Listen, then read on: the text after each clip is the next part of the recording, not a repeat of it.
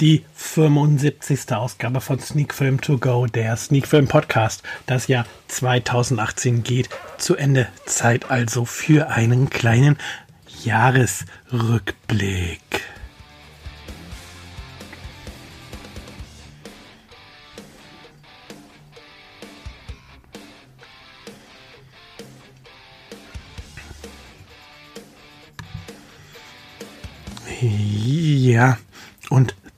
Sind wir mittendrin in der neuesten Folge von Sneak Film To Go, der Sneak Film Podcast. Wie gerade angekündigt, gibt es heute einen kleinen Jahresrückblick. Doch bevor wir dazu kommen, möchte ich kurz auf die drei Filme eingehen, die ich seit dem letzten Podcast geschaut habe. Zum einen ähm, Peterson und Findus die besten Weihnachten aller Zeiten oder so ähnlich heißt der auf Deutsch.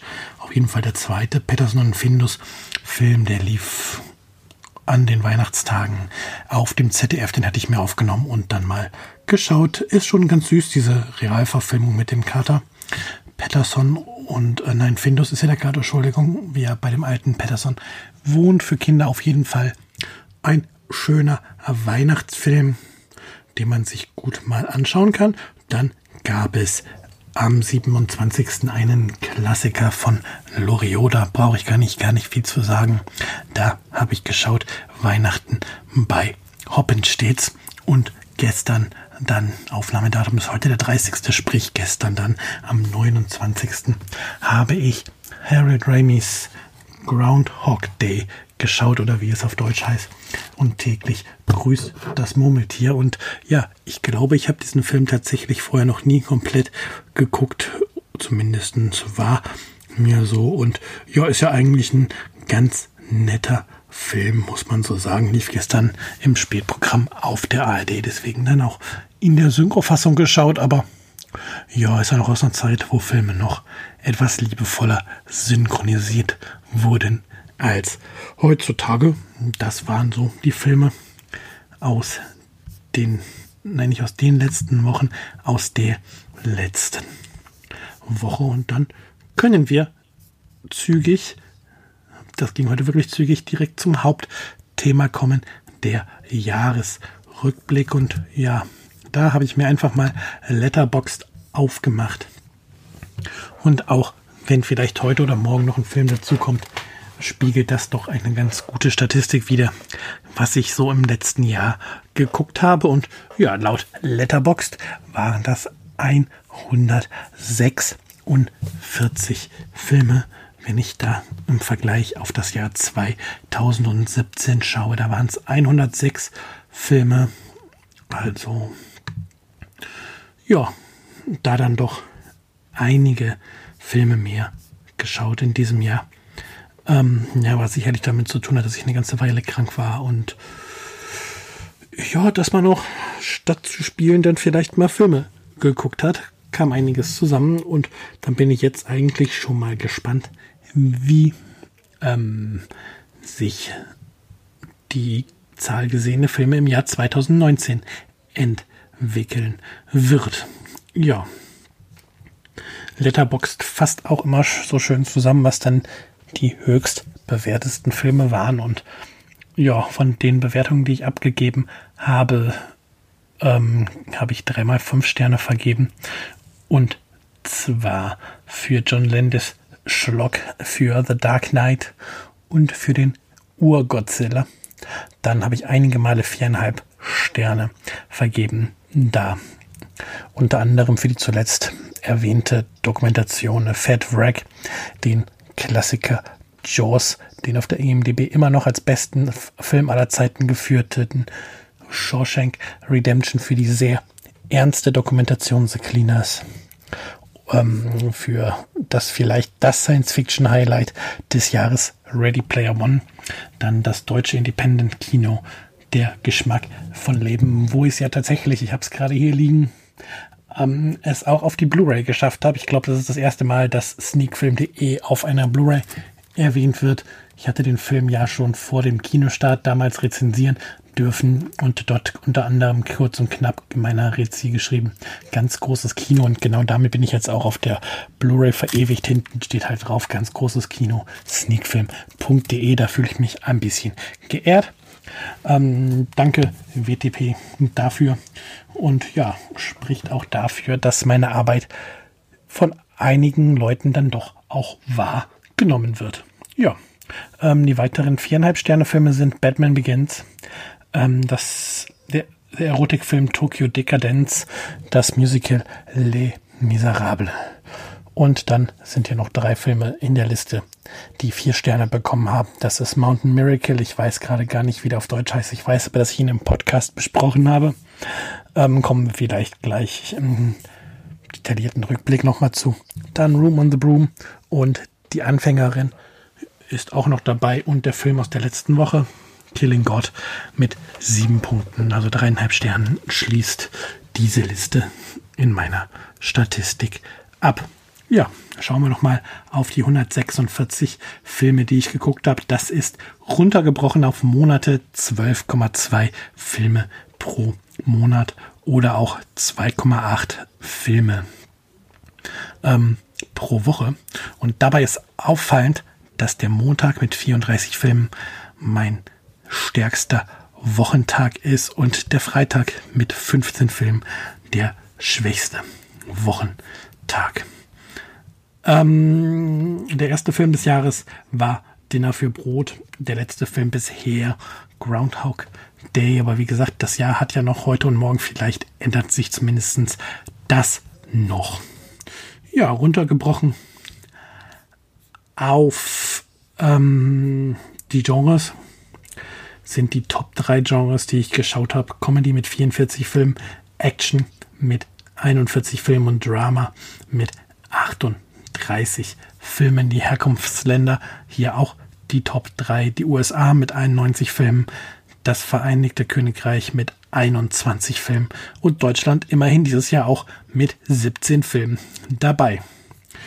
Ähm,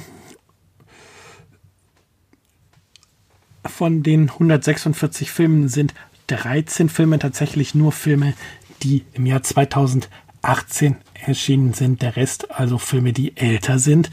Also so viele top-aktuelle Filme schaue ich daher gar nicht, wie man so sehen kann, weil ich vieles auch erst nah, nicht gar nicht im Kino, sondern im Heimkino sehe und da ist es dann meistens nicht mehr das Erscheinungsjahr. Ähm, elf Filme waren Rewatches und 135 waren ähm, Erstsichtungen. Bei den meistgesehenen Schauspielern ist es so, dass sich die Spitze hier zwei Schauspieler teilen, sowohl von, oder nicht von, sondern sowohl Filme mit Morgan Freeman als auch mit Hugh Jackman habe ich jeweils fünf gesehen und ja, Hugh Jackman sicherlich The Great Showman geguckt, Les Miserables geguckt und dann noch ein bisschen X-Men, da kommen dann schon fünf Film, Filme zusammen. Morgan Freeman ja allein schon mit drei Filmen durch die Batman-Trilogie, die ich geschaut habe. Also ja, leicht zu erklären, warum diese ähm, äh, beiden an der Spitze sind. Bei den Regisseuren teilen sich Steve Kutz und Taika Waititi die Spitze. Steve Kutz ist jemand, ähm, der eine ganze Menge Kurzfilme gemacht hat und da habe ich mir im Februar mal vier Filme von ihm angeschaut und Taika Waikiki ist der, der ähm, unter anderem, oder was ich geschaut habe von ihm, halt What We Do in the Shadows, dann hatte er einen zweiteiligen Tor Kurzfilm gedreht bezüglich des Civil Wars, weil Thor ja im Civil War nicht auftaucht und eben Thor Ragnarök. Sprich, ähm, da kommen seine vier Filme her. Ja, was haben wir noch? Ähm, was interessant ist aus den Statistiken, da würde ich sagen, der Film mit der höchsten Bewertung auf Letterbox, den ich geschaut habe, ist Shawshank Redemption mit einer Durchschnittswertung von 4,4 Sternen. Der mit der niedrigsten Bewertung ist Batman and Robin mit 1,7 Sternen im Durchschnitt. Der beliebteste Film, also den die meisten Leute gesehen haben, ist The Dark Knight.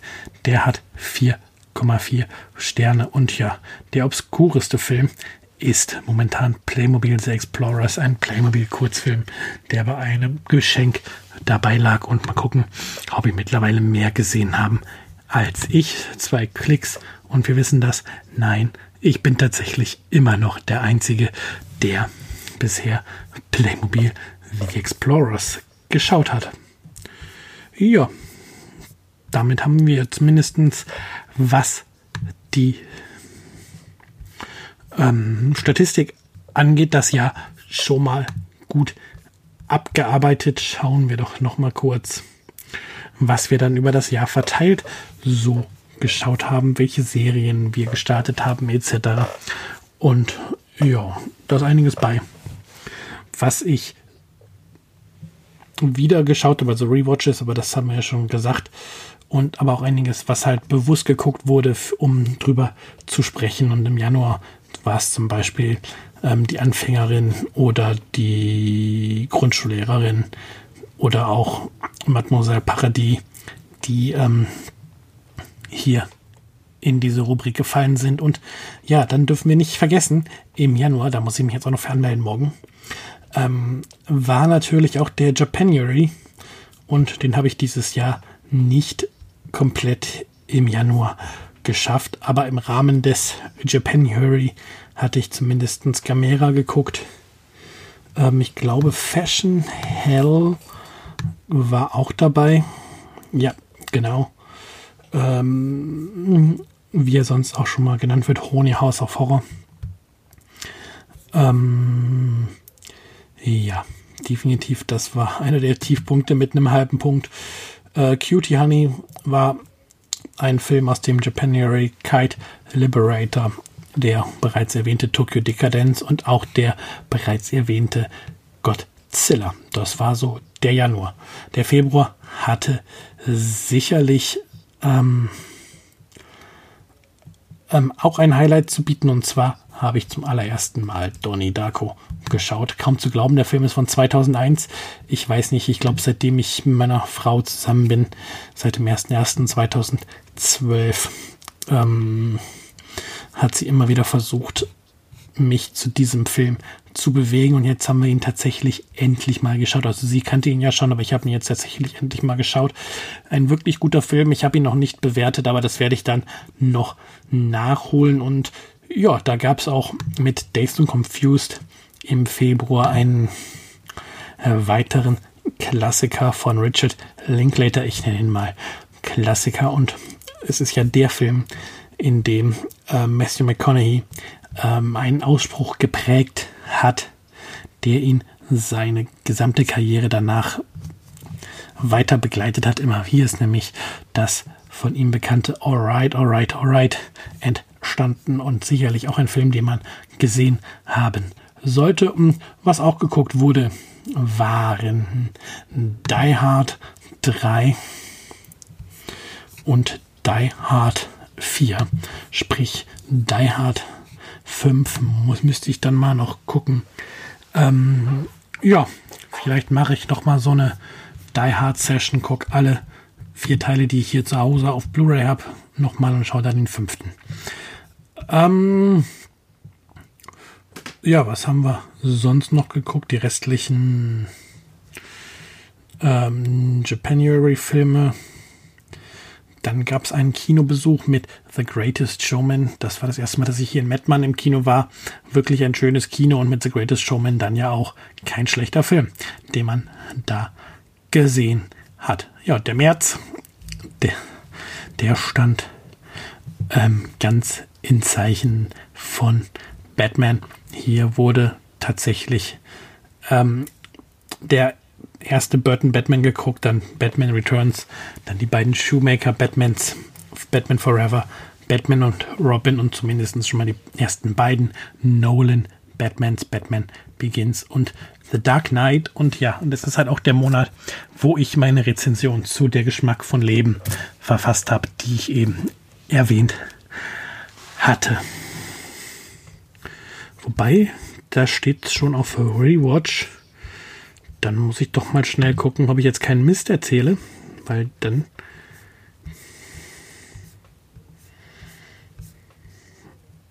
Nee, ich glaube, es ist alles. Nee, doch, völliger Quatsch. Die ursprüngliche Rezension ist nämlich schon im Dezember letzten Jahres entstanden. Hier war nämlich dann ähm, ein besonderer Tag. Da habe ich The Taste of Life, der Geschmack von Leben, ähm, dann im Kino gesehen. Und ja, seit vielen, vielen Jahren hatte ich immer schon Kontakt mit Marina Anna Eich von WTP. Und jetzt hat es dann ähm, tatsächlich auch endlich mal geklappt, bei einer Kinotour sich zu treffen ein wenig auszutauschen. Und das war schon schön im Düsseldorfer Metropolkino. Ähm, auch mal eine Person, mit der man schon ewig lange E-Mail-Kontakt hat, kennenlernen zu dürfen. Was hat der März noch gebracht? Ja, den Spider-Man Homecoming haben wir da geschaut. Äh, ja, ist ja so ein halber MCU. Spider-Man ganz unterhaltsam und halt den letzten Tor. Tor Ragnarök. Der April sind wir ja schon erste Vierteljahr schon wieder oben im April. Sicherlich das ganz große Highlight Ready Player One. Ich habe das Buch geliebt und habe mich auf den Film gefreut und hatte immer ein wenig Angst, dass der Film total in die Hose geht, aber dem war nicht so. Ich war halt geflasht von dem Film, habe mich echt gefangen nehmen lassen von den Bildern.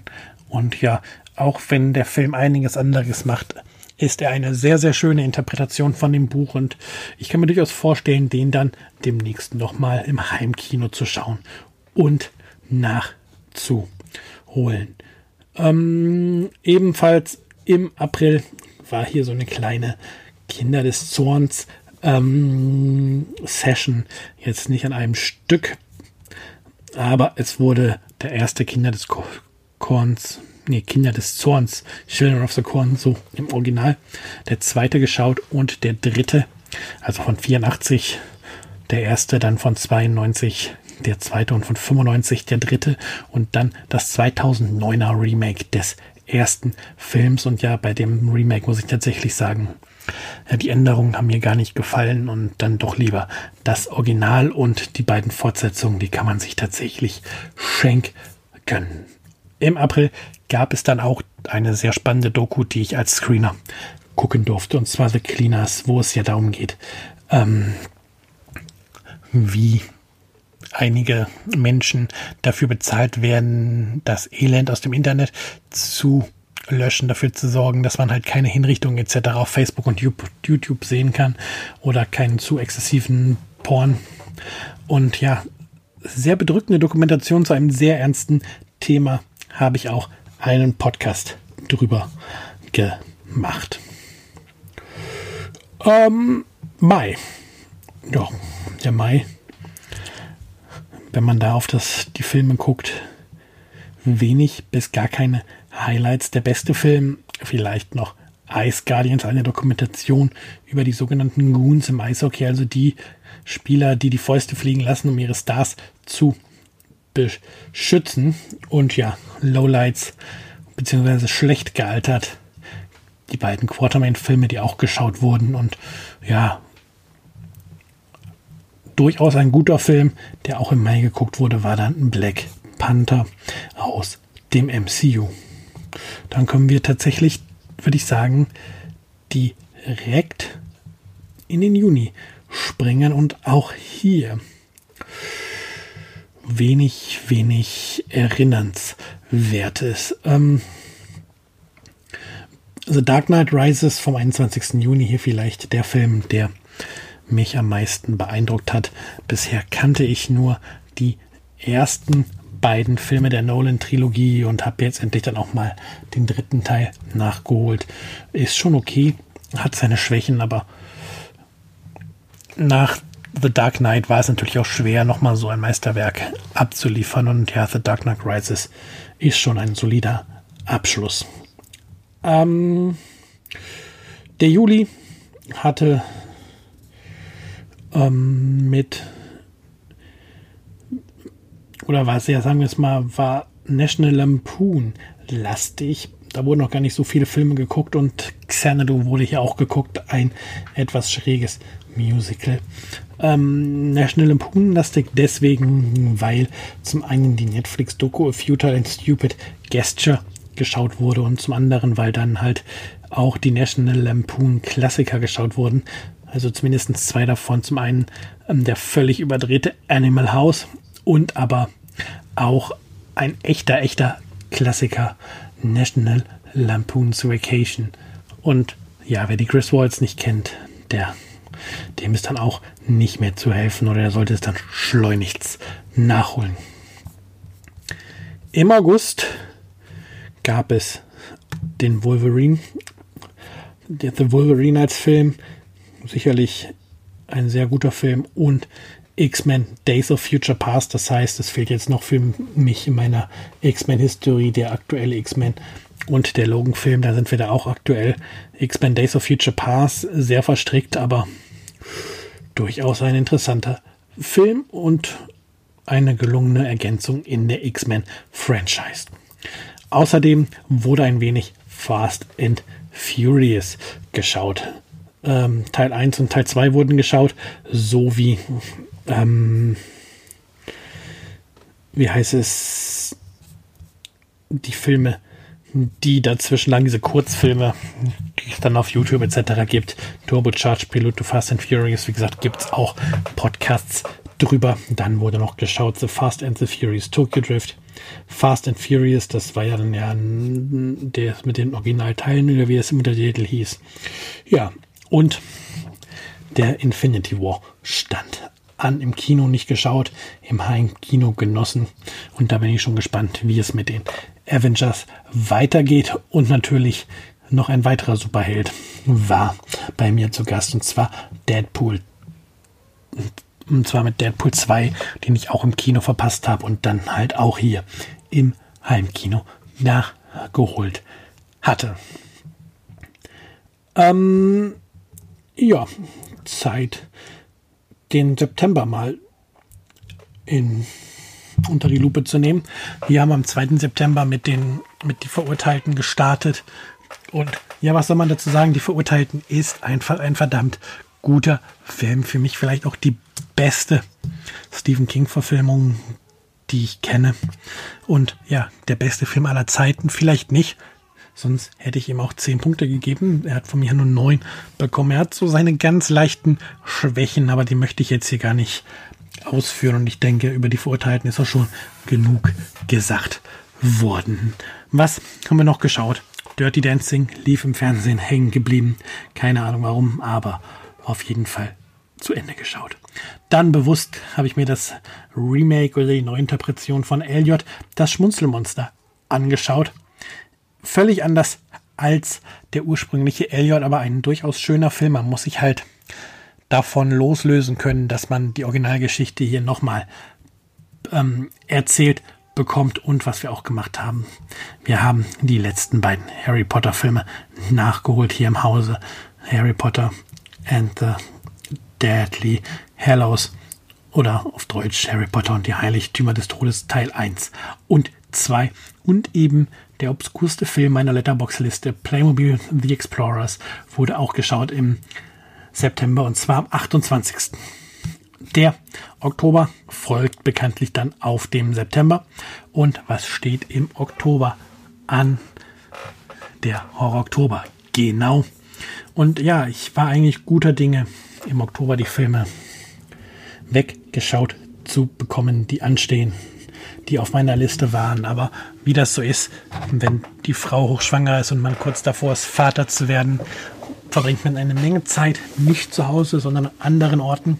Und da hat es am Ende nicht geklappt, aber ist gar nicht so schlimm, weil jetzt, wo der kleine Sohnemann hier zu Hause rumtobt, ähm, weiß man, dass man das gerne gemacht hat, dass man da gerne mal darauf verzichtet hat, Filme zu schauen, aber nichtsdestotrotz gab es ja ein paar Filme, die ich geguckt habe im Oktober, aus dem Horror-Oktober unter anderem Abraham Lincoln, Vampire Hunter, The Invitation, Jaws, Yoga Hosers, ähm, Resident Evil Jared's Game, They Live und A Zombies. Und ja, da habe ich ja auch eigentlich drüber gepodcastet. November, da gab es nicht so viele Filme, sechs Stück. Ähm, mit, mit Bohemian Rhapsody gab es hier allerdings ein Highlight, was ich dieses Jahr gesehen habe. Ähm, habe ich bei Letterbox noch nicht bewertet, sehe ich gar gerade würde sonst nämlich sicherlich auch in den top bewerteten Filmen auftauchen mit fünf Sternen. Ein wirklich wahrlich guter Film. Die Musik von Queen packt einen ja sowieso, da packt mich sowieso immer wieder. Und dann ist ähm, der Film einfach so gut gespielt. Und das ist einfach, ja,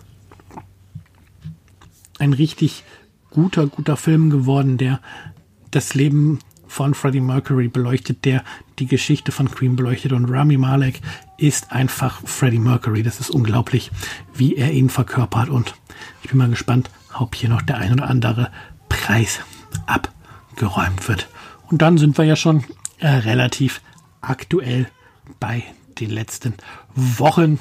Und ja, da ist, wenn ich jetzt mal so drauf gucke, eigentlich jetzt kein Film mehr übrig, über den ich noch nicht gesprochen habe. Alles, was wir im Dezember gesehen haben, ist entweder als Hauptthema im Podcast verarbeitet worden, so wie letzte Woche halt Killing God oder früher im Monat Poseidon Rex, eine totale Trash-Gurke, die ich auf Tele 5 geschaut habe. Und damit würde ich sagen, können wir diesen kleinen Jahresrückblick zu Ende bringen, können nochmal einen kleinen Ausblick auf das Jahr 2019 werfen, was ich auch so im Podcast vorhabe. Ähm, ich hoffe, dass ich dazu komme. Ich würde gerne mal wieder ein, zwei Folgen in meinen Ohren aufnehmen und ja, vielleicht, wenn unser Sohnemann hier zu Hause auch mal etwas weniger Aufmerksamkeit braucht, ähm, dann auch mal wieder mit meiner Frau über den einen oder anderen Film im Podcast plaudern. Ja, ihr hört das vielleicht gerade unterschwellig auf der Tonspur. Ich habe die Tür hier zum Zimmer zwar zu, aber der Kleine, der ist wohl gerade wach geworden und schreit äh, ziemlich laut und wird wahrscheinlich gerade von der Mama gekuschelt und bekommt dann sicherlich gleich auch ein Fläschchen. Ja, falls ihr den Podcast jetzt noch vor dem Jahreswechsel hören solltet, wünsche ich euch an dieser Stelle einen guten Rutsch. Kommt gut nach 2019 und wenn ihr mir dann noch ein verspätetes Weihnachtsgeschenk oder einen wundervollen Start nach 2019 bescheren wollt, geht auf iTunes, lasst eine Bewertung und einen Kommentar da. Das hilft uns ungemein, dort auch endlich mal ein bisschen sichtbarer zu werden und mehr Zuhörer zu generieren. Ja, und dann sage ich, genießt Silvester und hört nächste Woche wieder rein zur nächsten Folge von Sneak Film To Go, der Sneak Film Podcast.